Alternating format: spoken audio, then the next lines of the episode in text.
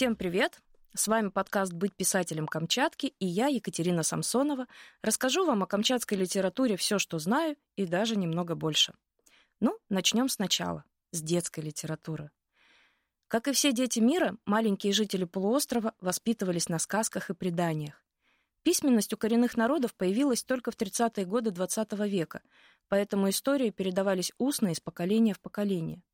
На мифы, легенды и предания коренных народов Камчатки опирались профессиональные писатели и просветители, посвятившие жизни творчества северо-востоку страны и нашего полуострова в частности.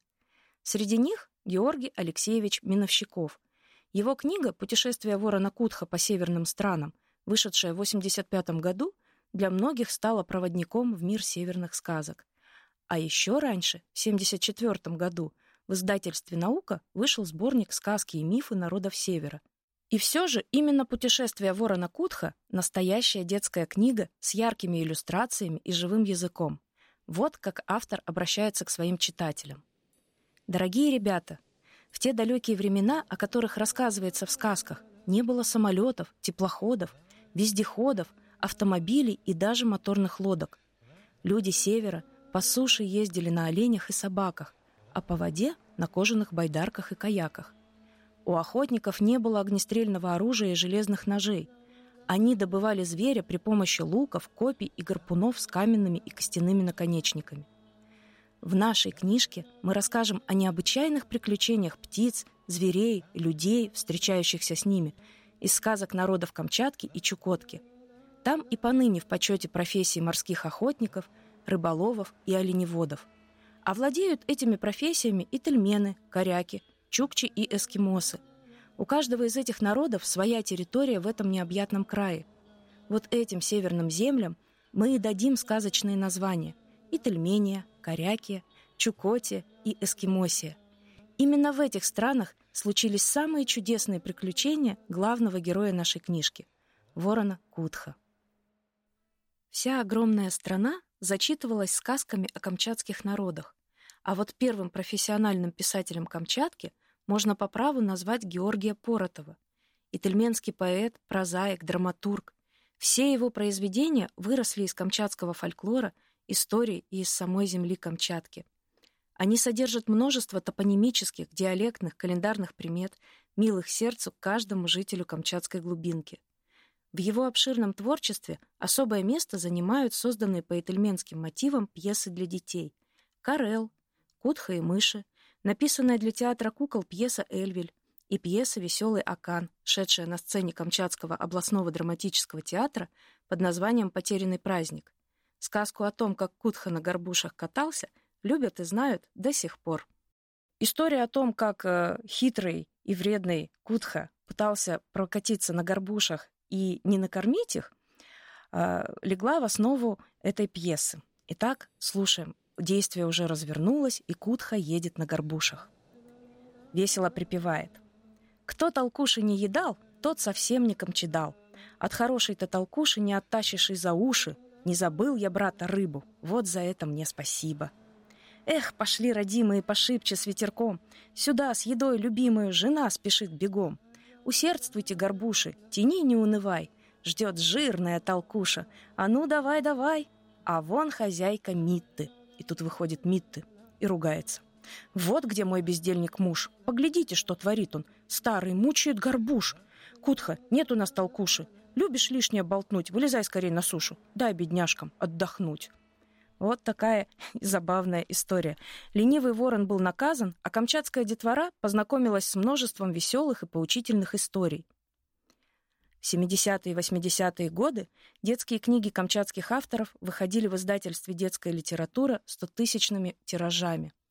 В это время жила на Камчатке Алла Александровна Овчинникова, журналист, писатель, член правления регионального отделения Союза писателей России, директор школы юных литературных дарований. Когда-то в середине 90-х мы познакомились с Аллой Александровной. Я тогда была трудным подростком, а она директором школы. Я помню ее светлые кудрявые волосы по моде тех лет и круглые очки. Тогда я даже подумать не могла, что беседую с известным писателем. А тем временем перу Аллы Овчинниковой принадлежат книги для детей «Следы горностая», «Тополинки», «Рубиновое зернышко», Повесть «Тополинки» была переиздана в 1983 году в золотой серии детской советской литературы. Детские журналы «Мурзилка», «Костер», «Пионер» публиковали очерки писательницы. «Следы горностая» — первая книга Аллы Овчинниковой о детях Камчатки. По словам Елены Кузнецовой, библиотекаря и автора замечательной научной статьи «Читайте детям о Камчатке», книга «Следы горностая» написана так, как пишут хорошие письма. Не случайно предисловие к ней, автором которого является классик отечественной детской литературы Яков Аким, так и называется «Письмо к другу». В нем Яков Аким раскрывает главный секрет притягательности книг Аллы Овчинниковой — искренность и доверительность в разговоре с детьми и о детях. Я прочитаю вам маленький отрывок из рассказа «Подарок», а если хотите узнать, что же было дальше, ищите рассказы Аллы Овчинниковой. Они будут интересны и современным ребятам. Уже проскрипел дощатый настил, и калитка пискнула. Протопали по ступеням тяжелые сапоги, а Лёля почему-то не бежит навстречу деду Максиму. Дом стоит на горе, с которой видны вся Авачинская бухта и все корабли. И когда бы не подошел к родному причалу сейнер деда, если только не ночь, длинноногая Лёля тут как тут. Бывало, что и опаздывала, всякие есть дела у занятого человека Лёли, которому скоро в четвертый класс, но встречала. Дед Максим стаскивает в сенях тяжелые резиновые сапоги с прилипшими рыбьими чешуйками, и на рыжей куртке их полным-полно, блестящих и разных. Почти сорок лет ловит он в Тихом океане треску, да камбалу, да вкусную рыбку, селедку. Только что это с Лёлей? Не заболела ли? Беспокоится дед Максим, но вида не подает. Старые рыбаки — сдержанный народ. Входит дед Максим. Вот террас. Стоит у печки Лёля. Жива и здорова. Косички баранки синей лентой подвязаны. «Знаю, — говорит, — вы сейчас в море опять уйдете, а я в диспетчерской была. Мама вам по рации приказ председателя передавала. И я уже готова. И ты бери меня с собой, раз скоро мой день рождения». Лёля еле дух перевела. Ну, а что дальше, читайте сами. А мы поговорим о другом писателе. Серьезный взрослый автор Александр Михайлович Борщеговский. Автор романа «Русский флаг», одной из самых читаемых и выдержавших множество переизданий книг о Камчатке. Его книгу высоко оценили писатель Константин Симонов, Борис Лаврентьев, академик Евгений Тарле. Но кроме взрослой литературы, перу Александра Михайловича принадлежит повесть для юношества «Стеклянные бусы». В ней рассказывается о девочке-одесситке, которая приехала к отцу на командоры. Маша знакомится с мальчиком Алиутом, и вместе они разбираются в сложностях жизни, исследуют исторические загадки острова Беринга. Есть здесь и первая любовь, и дружба, и многое-многое другое. «Стеклянные бусы» — единственная детская книга о Камчатке, по которой снят художественный фильм. Сценарий к нему в 1978 году написал сам автор. Действие книги разворачивается на командорах, куда выезжала съемочная группа, и зрители после премьеры во всесоюзном масштабе смогли увидеть остров Беринга в цвете. Фильм был снят на киностудии имени Горького режиссером Игорем Николаевым и вышел на экраны в 1979 году. Вот крохотный отрывок из повести. Если честно, выбирать было очень трудно. Стоило остановить взгляд на одной строчке, и текст как магнитом затягивал. Но все же приступим. Радик мучительно вздыхал. Мысль его металась, но он упрямо ехал своей дорогой. За час до бухты половины сделал привал. Собакам пора отдохнуть, да и он притомился, устал. С удивлением оглядел разваливающиеся парусиновые туфли. Как он их берег? Из белых перекрасил в серые, потом в коричневые. И пока земля хранила скудное тепло командорского лета, пользовался любой возможностью снять туфли и перекинуть их на шнурках через плечо. Собаки получили по куску вяленой рыбы, а у Радика в запасе был еще и хлеб – он выкопал на лугу черемшу и неплохо пообедал. Хлеб и рыба, приправленная диким чесноком черемшой. Собаки, которые в несколько секунд проглотили рыбу, недолго завидовали Радику. Он торопился и ел быстро, почти не жуя. Что-то недоброе таило в себе бухта Командора. Могильный крест тонко повис в мглистом воздухе на фоне темного сумрачного неба. Далеко, над Алиутской островной грядой, бушевали осенние бури. Безмолвие придавило берег, уплотнила песок, сгустила воздух, ни птичьего крика, ни испуганного взмаха крыльев.